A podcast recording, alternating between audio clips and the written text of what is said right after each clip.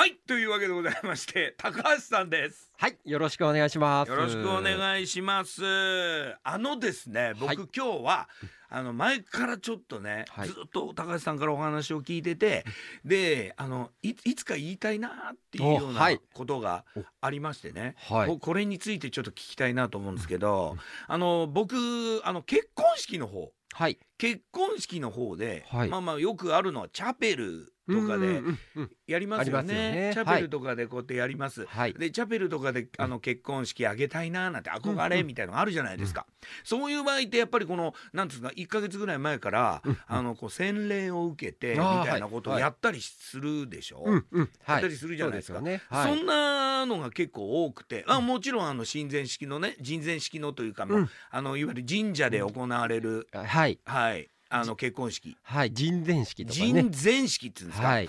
あの結婚式とかはいにも出たことあるんですけれどもね、うんあのあの結婚式の方でも結構増えてるなと思ったのが、うんあのじ同じ神前式でも人の前のはいはいはい人前結神婚式ですよね。前結婚式でおはい友達が証人になってみたいな、そうですね。あのいはいわゆる無宗教のはい。あの結婚式を何度か経験して、うん僕ずっとねこのあのコーナーで思ってたわけですよ。あのいわゆるう葬儀の方でも、なるほど。無はい。宗教の葬儀お葬式？むお葬式はい。ってなああるんですまずあるんですかってことと、あったとしたらななんて呼ぶの？みたいな。ああはいはい。あの結婚式の場合は人前式人前式って書き,、書きますけど、えなんなそういうのって増えてるんですか？あります。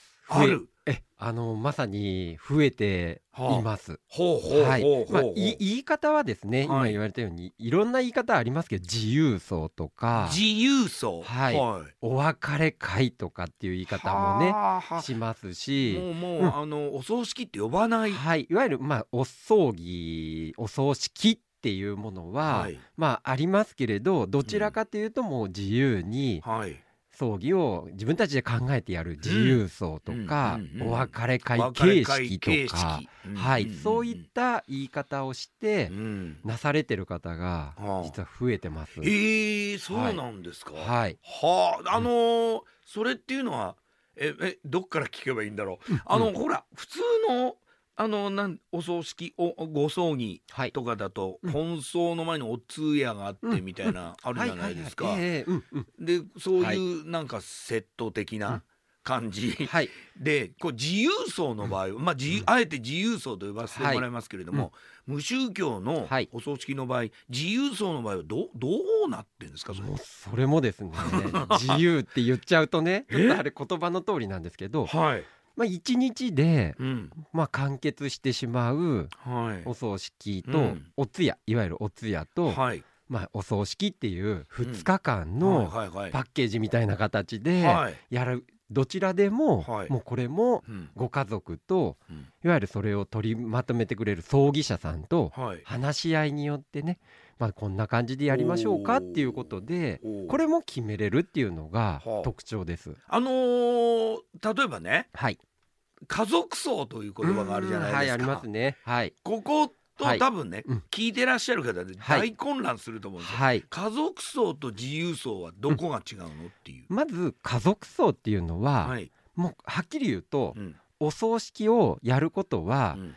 家族だけでやるっていうわけではなくて小規模ではい。やるっていうことで、はいまあ、例えばお寺様、はい。まあ、仏教仏教でいうとお坊さん、はい。えー神主さんええ。神徒さんでいうと神主さん、はい。キリスト教で牧師さんとかがですね、取り仕切ってうん。ご葬儀を、うん儀式をやるんですけれど、この自由葬っていうのは、うん。そういった宗教者の方は、うん。基本はもう呼ばないです。呼ばない、はい、うん。ですので、うん。まあ、そういった宗教者の方なしでうん。あくまでも家族とお参りに来た方で進めていくっていうところがは違いです。大あ、あのきな。規模的に言ったら、だから例えばですよ、うん。例えばですよ、はい。家族自由葬はいみたいなはい。言葉ってのはあっていいんですかね、あってもいいですけどね。はい。もうもちろん。まあ、例えばあのお家族だけでやる家族でやる無宗教でののお別れ会みたいな形です、だからお寺さんが決まってる場合は、家族だけでやるうんお寺さんの、うんあのー方を呼んでの,、はいあの家族葬っていうのも存在するわけでしょ？はい、そうです。だから家族自由層の、はい。だとより自由になるそうですね。あのだから家族層でも前ね高橋さんもおっしゃってました、あのいわゆる家族層。家族だけで行う、まあ、お葬式。であのまああの通夜も含めてのお葬式ではい。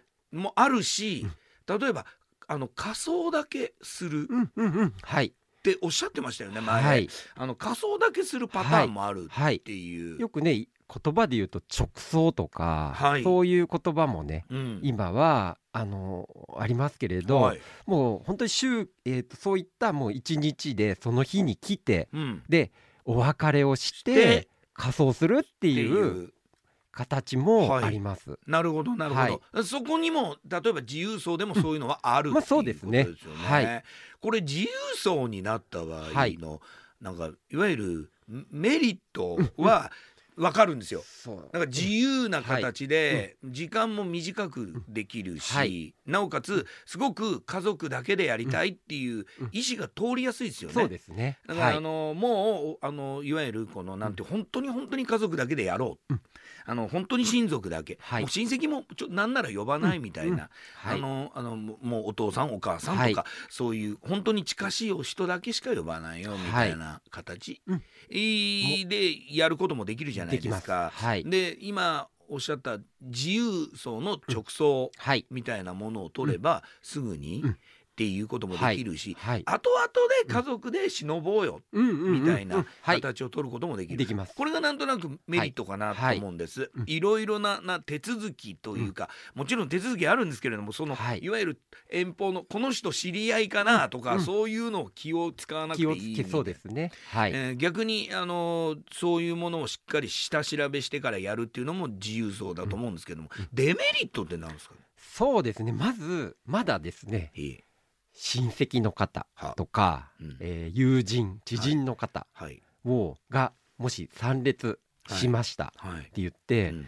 まずこの形式うん。にまだまだですね、うん。世間的に慣れてる方が少ないんで、はあはこれでな何すれば私たちいいあのみたいあな。ああ。ではあ来て、はい。えー私は何何今から何があるの？みたいなあそうか。感じになってうまだまだね受け入れられにくいっていう部分は一つあります。ですのはいでしっかりと親戚の方にもこういう形式でうん。やるんでっていうことをうん。伝えておいていただくっていうことはうん。ちょっと一つ必要なところなのかもしれないです。そうか。行く側からしてみたら自由そうですよって言われたら、何を私たち洋服は何着ていけばいいのとあはいはいはい。か極端な話ですよ。そうですね。ね、ななんか何お香典はどういう表掛けにすればいいのとおか確かに。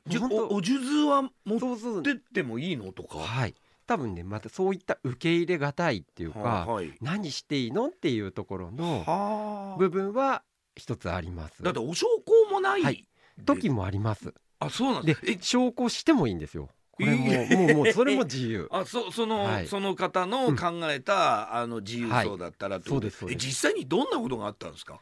自由層そうですね。もうねあのーまあそれこそ最近はい。お手伝いさせていただいた時なんかはうんうんうん。あったのがですね、うん。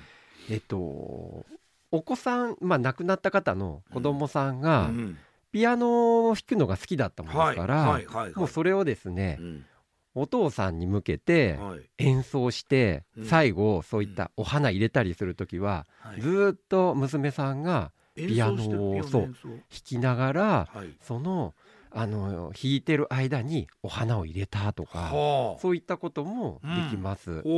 とかですね。あとはあの会場の入り口にねまあ、ちょっと等身大のはパネルなんかをえー？ちょっと作ってですね、い、えー？はい。これもやりました。えあお亡くなりになった方の等身大のパネルですか、うん、まあそれまあちょっとねあのいろいろ趣味でなされてたようなはあ。ちょっと形の写真をですね、ええ。大きくしえて、ーえうんそういった形もご希望されたもんですから、ぼ僕それいいな、はい、なんかあのそういったのをウェルカムって感じです、ね、まあまあまあそういう感じですよね。はあ。とかあとはですねまず本当にあの亡くなった方が阪神あの野球ねプロ野球のはい。阪神ファンはいはいはい。だったもんですから、熱狂的な。そうです、はいはい。うん。でもうあのごご紹興はい。したんです、はい。皆さんにね、はい。無宗教だけど全員にお参りしてもらう時に、はい。そこでえ六甲おろし、ずねーっと。あもうもはう まあちょっとね、あはい。イメージがつくかどうかはい。わからないですが、まあはい。それもですうね、ん。お亡くなりになった方をはい。イメージしてはいはい。家族がうん。これは流していいんですかねって言ったんですけど、もちろんいいんじゃないですかっていう話の中で決まった。まあ形のことなんかもうんうんうんうん。やりましたね。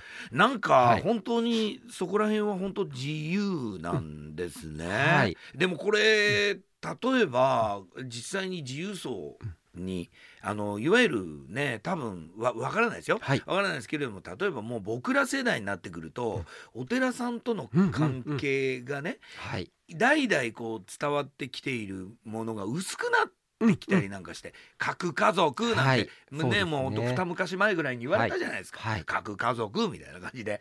でそうなってくるとそれぞれで独立してでそこはもうもうもうあの本家の方のお寺さんを継いでないみたいな、えーはい。うんいろいろな問題出てきますけれども、そうなってくると自由層っていうのがあるんだって理解したら、そこを選ぶ率が今後はい。高くなる可能性は本。当にあると思うんです。はいでまあ例えばぼ僕の父親母親クラスだとまだまだうんお寺さんとの関係性あるんですけど、自分の世代になってきたら本当に薄いと思うんですよ。はい。で高くなってくると思うんですけど、うん。これはですねあの例えば受ける側としてははい。対応的にはど,、どうなんですか？あのうん。自由層のに対する対応。はい。まず、はい。まあこれはですねあの私たちもはい。そのようなね無宗教です。うちは無宗教です。なんて言われたら、まずはうん。お葬式もその宗教がはい。絡むような宗教者を立ててはい。お葬儀をなされたいのか、うん。もうそれは一切なしにしたいのかっていうのは必ず聞いた上で、い、はいやもうなしでいいですと。うん。でその後のまあいわゆるお墓はい。の件とかもうん。大丈夫ですかっていうのを聞いた上でですね、進める上ではやっぱり私たちの実績がありますので、はい。こういった形の30分で行う無宗教でのお別れ会もあれば1時間かけてねうんやる形もありますよっていうのをうん。提案をさせてもらいます。はい。でうん。そこでうん。まず家族もねそこでやっとイメージができると思うんです。あそういうことか。そういうことですよね。でいうのでまずは時間設定も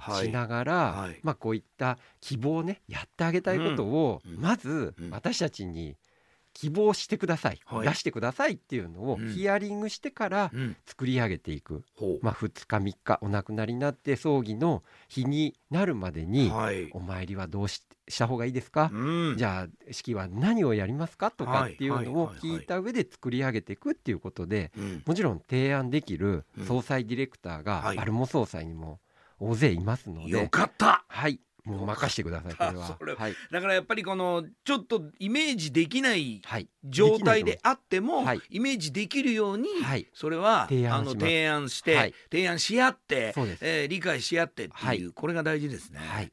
いやこうパルモさんだったら大丈夫ですね。まあ任してくださいもう。いろんなパターン。は。い。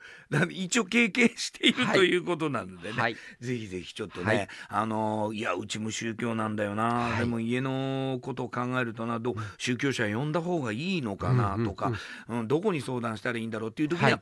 あのパルモ総裁さん、はい。えー相談してみるといいんじゃないかなと思いますね。